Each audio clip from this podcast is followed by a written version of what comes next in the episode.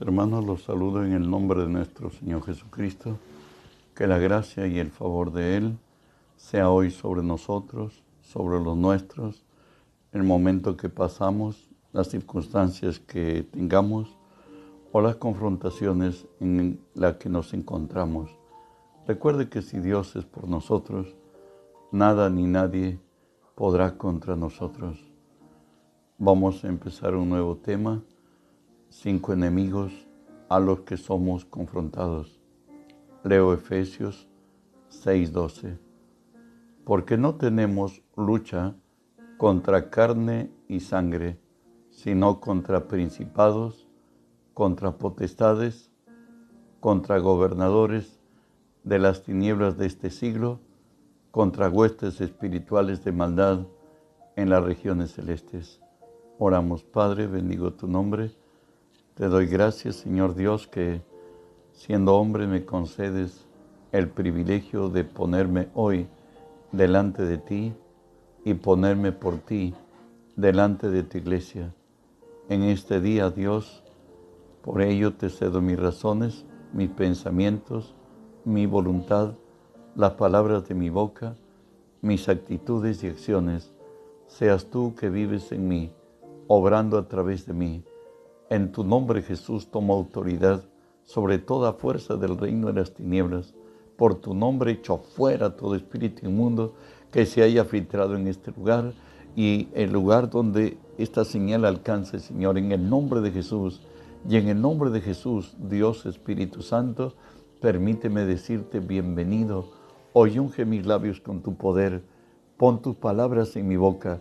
Unge los oídos de mis hermanos, Señor para que tu palabra se quede en nosotros. Hoy háblanos, buen Dios, en el nombre de Jesús, ensancha nuestros corazones para entenderte, para creerte y para obedecerte. En el nombre de Jesús. Amén. Dijimos que vamos a estudiar a partir de hoy cinco enemigos a los que somos confrontados cuando todos los días de nuestra vida. Entre ellos tenemos la herencia negativa de Adán, tenemos nuestro pasado, el mundo, el demonio y la carne. Iremos desarrollándolo a través del estudio. Hoy, discúlpeme, empezamos la herencia negativa de Adán caído. Adán y Eva, tras su caída, dejaron de ser imagen y semejanza de Dios. Y con ello dejaron todo lo que los distinguía, ser señores sobre la tierra. En el tiempo, ellos engendraron hijos a su imagen conforme a su semejanza, espiritualmente muertos, faltos de dirección divina sobre sus vidas.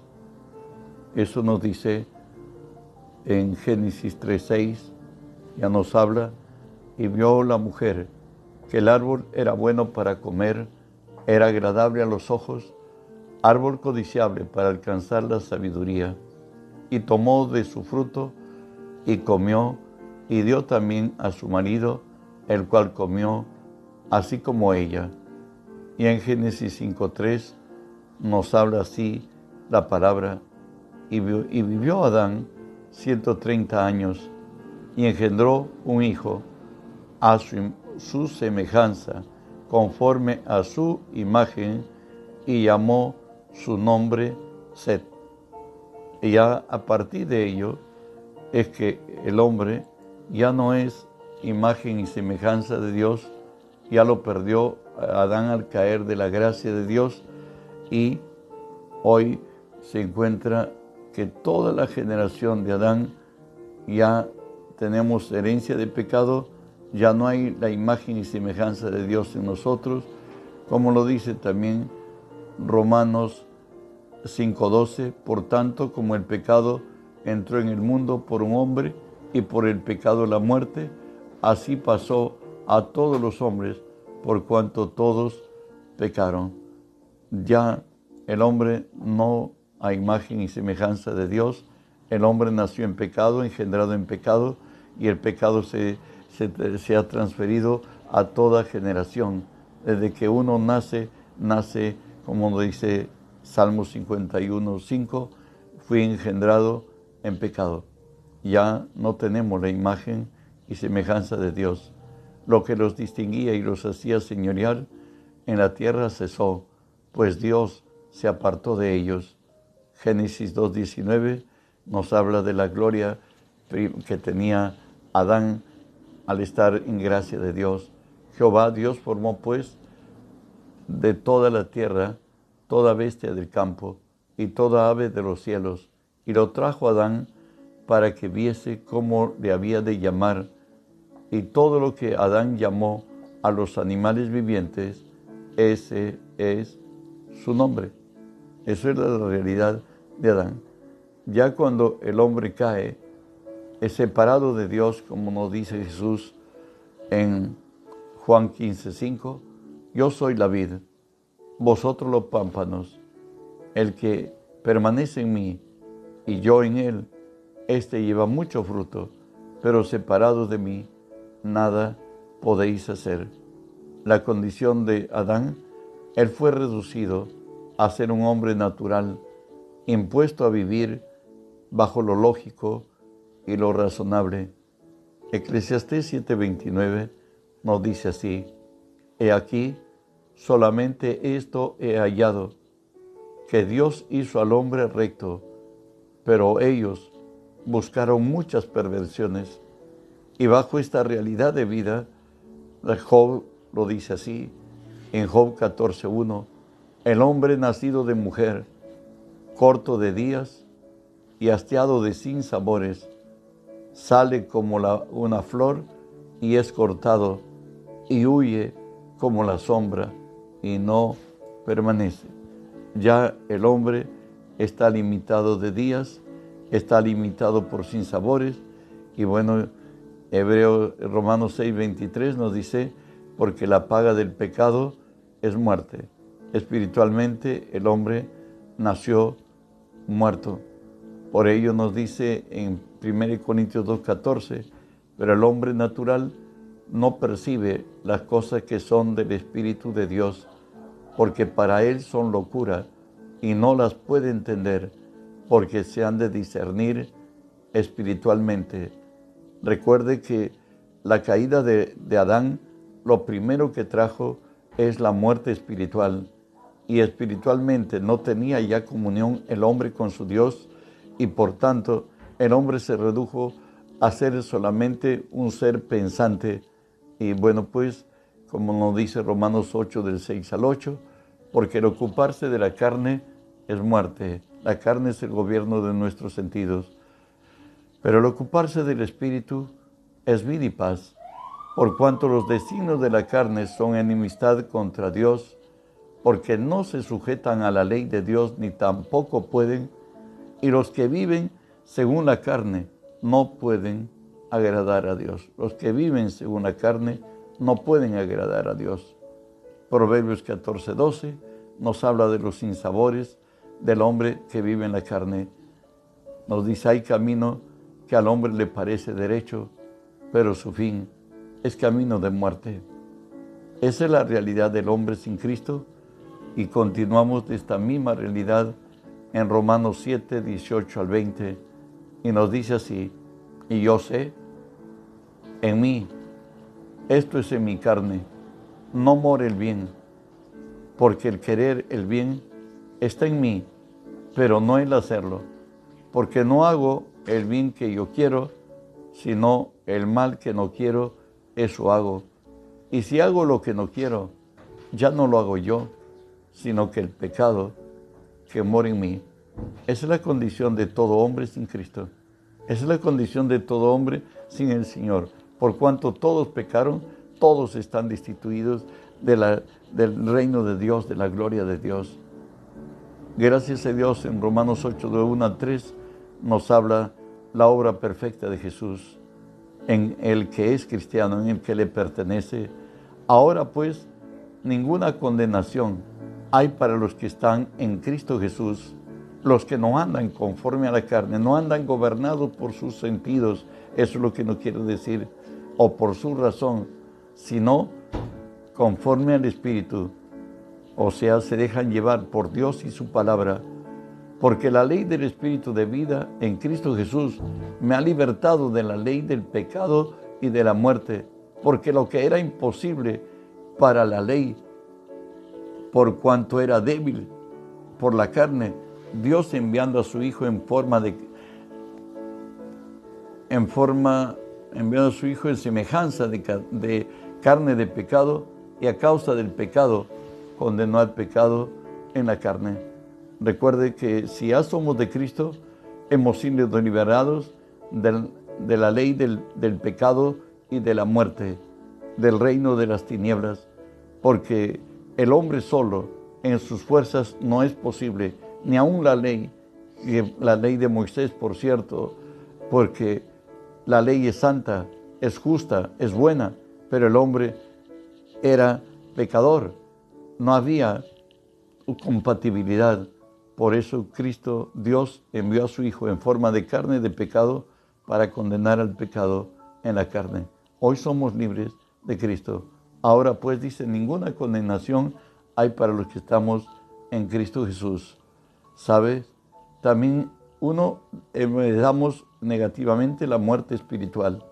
Éramos muertos espiritualmente, nos habíamos convertido en hombres racionales mas hoy por la gracia de Cristo somos hombres espirituales. Otra segunda causa es el temor, impuesto como estilo de vida. Al caer Adán y Eva de la gracia de Dios, hoy bajo su nuevo amo, la serpiente antigua, el diablo y Satanás, el hombre fue impuesto a vivir bajo el temor, sujeto a la servidumbre. En Génesis 3.9, Dios está buscando a Adán ahí le dice así, le decía, Adán, Adán, ¿dónde estás tú? Bueno, lo leo. Génesis 3, 9 y 10. Mas Jehová, Dios llamó al hombre y le dijo, ¿dónde estás tú? Y él respondió, oí tu voz en el huerto y tuve miedo porque estaba desnudo y me escondí. De pronto hoy el hombre ya no tiene fe, el hombre hoy tiene miedo. Él el temor ha, invadido su vida y recuerden que el temor eh, es lo contrario a la fe y es lo que nos limita hasta ahora.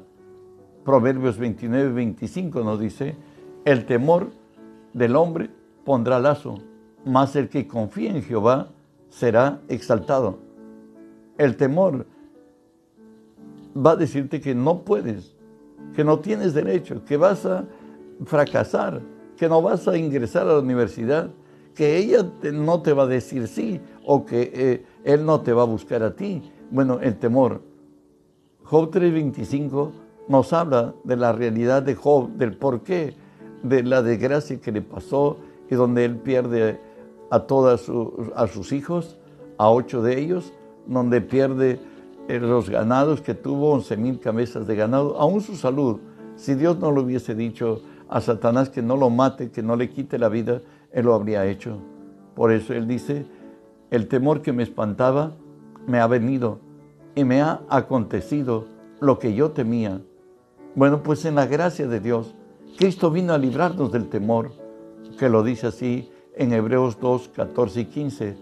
Así, así que, por cuanto los hijos, los hijos participaron de carne y de sangre, Él también participó de lo mismo para destruir por medio de la muerte al que tenía el imperio de la muerte, esto es, al diablo, y librar a todos los que por el temor de la muerte estaban durante toda la vida sujetos a servidumbre. Jesús se hizo hombre para que participó de nuestra misma naturaleza ¿Para qué? Dice, para destruir por medio de su muerte al que tenía el imperio de la muerte. Esto es al diablo. ¿Cuál era el propósito? Liberar a todos los que por el temor de la muerte estábamos sujetos a servidumbre. Satanás, a la caída del hombre, como nos dice la Escritura en 2 de Pedro 2.19, que todo aquel que es vencido por alguno es hecho esclavo del que lo venció. A partir de ahí, Satanás impuso como norma y conducta de vida el temor. Y en lugar de tener fe, el hombre tenía miedo. Pero el Señor nos ha libertado del temor y nos exhorta a no volver a tener miedo. Romanos 8:15 nos dice, pues no habéis recibido el espíritu de esclavitud para estar otra vez en temor, mejor dicho, en miedo, sino que habéis el espíritu, habéis recibido el espíritu de adopción, por los cuales clamamos Abba Padre. ¿Y cuál es el espíritu que Dios nos ha dado? Segunda Timoteo 1:7, porque no nos ha dado Dios espíritu de cobardía, sino de poder, de amor y de dominio propio. Venidos a Cristo, tenemos un cambio trascendental en nuestra vida. Hoy tenemos en nosotros el espíritu de, de poder, amor y de dominio propio. Hay muchos que tuvieron en el pasado no solamente temor, sino terror a muchas cosas. En Cristo son hechos libres bueno, pues, ¿qué es el temor? El temor es la tergiversación de la fe. Estos son totalmente contrarios, absolutamente contrapuestos, como la luz y las tinieblas. El, el as y el en vez. La vida y la muerte. ¿Saben? Estos tienen similitudes operan y dan resultados de manera similar. Satanás solamente es imitador, pero es imitador en contrario. Si se cree a lo propuesto, ya sea por reino de la luz, por nuestro Dios y su palabra, o por reino de las tinieblas, Satanás y el miedo, van a traer consecuencias absolutamente a nuestras vidas, sea para bendición o trayendo maldición a nuestra vida. Por eso Jesús nos dice en Juan 10:10 que hay esa diferencia, porque en el Antiguo Testamento se, se creía que el bien y el mal proceden de Dios. Lo leo a luz del Nuevo Testamento. Nos dice Juan 10:10, Jesús mismo habla de esto. El ladrón no viene sino para hurtar, matar y destruir. Yo he venido para que tengan vida y para que la tengan en abundancia. Nunca el mal viene de Dios, como lo dice Santiago 1.17. Toda dádiva y todo don perfecto descienden de lo alto, del Padre de las luces, en el cual no hay mudanza ni sombra de variación. Dios nunca puede hacer lo malo, pues se negaría a él mismo. En Juan 8:44 Jesús habla de Satanás. Vosotros sois de vuestro el padre el diablo, le dice a los que se oponían a él, y los deseos de vuestro padre queréis hacer. Él ha sido homicida desde el principio y no ha permanecido en la verdad, porque no hay verdad en él. Cuando habla, mentira, de lo suyo habla, porque es mentiroso y padre de mentira. Eso es Satanás. Siempre Él es el mentiroso y padre de mentira.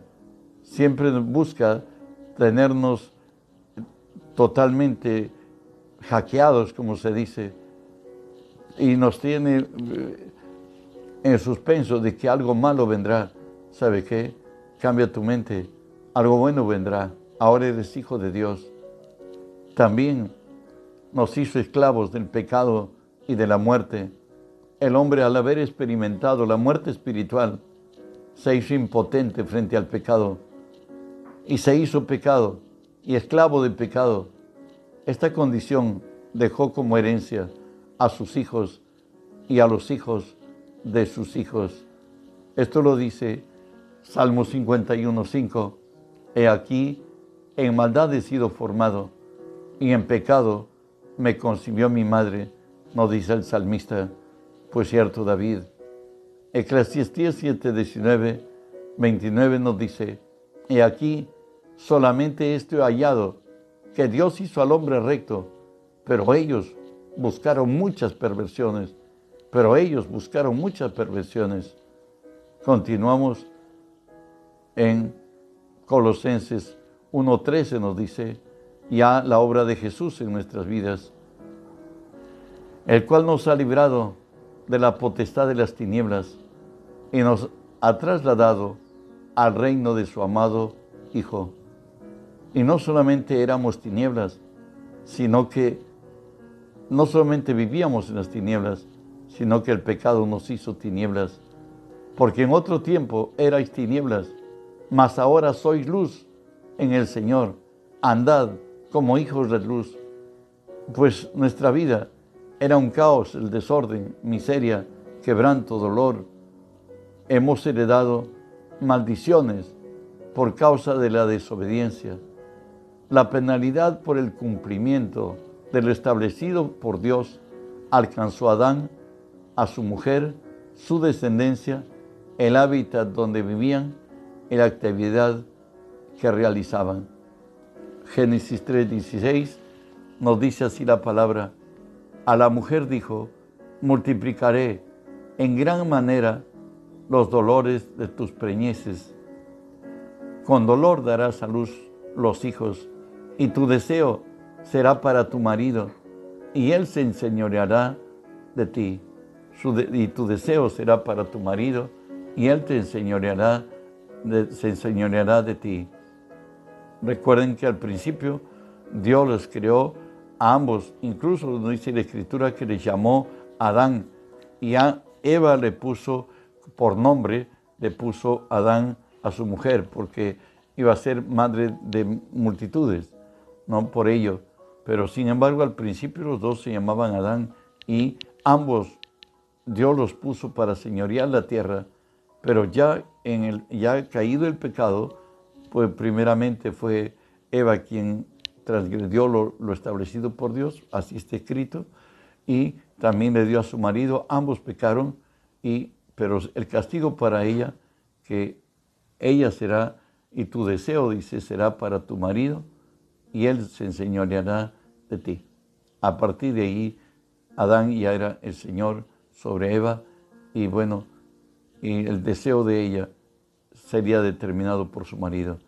Génesis 3, 17 al 19 dice así, y al hombre dijo, por cuanto obedeciste a la voz de tu mujer y comiste del árbol que, que te mandé diciendo, no comerás de él, maldita será la tierra por, por tu causa, con dolor comerás de ella todos los días de tu vida. Espinos y cardos te producirán, y comerás plantas del campo, con el sudor de tu rostro comerás el pan hasta que vuelvas a la tierra de ella, porque de ella fuiste tomado, pues polvo eres y a polvo volverás. Dios, juez justo, ya a causa de la desobediencia de nuestros padres, Él maldijo la tierra, dijo el al hombre, el hábitat del hombre, le dijo que comerá con el sudor de su frente, que la tierra no le será tan fácil, sino que espinos y cardos producirá, y que él volverá al polvo de la tierra, vendrá la enfermedad, llegará la muerte. Dios es justo, el hombre no obedeció, y el hombre eh, dejó heredad de maldiciones a su generación, como lo dice Romanos 5:12. Por tanto, como el pecado entró al mundo por un hombre y por el pecado la muerte, así la muerte pasó a todos los hombres por cuanto todos pecaron. Espero en Dios que entendamos esto de estar en miedo, de estar muerto espiritualmente herencia de maldiciones, nos dejó Adán. Mas por gracia del Cordero de Jesús hemos sido redimidos, como lo dice Gálatas 3, versos 13 y 14, que leo y con esto terminamos. Dice así la Escritura, para que en Cristo Jesús, perdóneme, Cristo nos redimió de la maldición de la ley, hecho por nosotros maldición, porque está escrito maldito todo aquel que es colgado en el madero, para que en Cristo Jesús la bendición de Abraham alcanzase a los gentiles, a fin de que recibiéramos la promesa del Espíritu.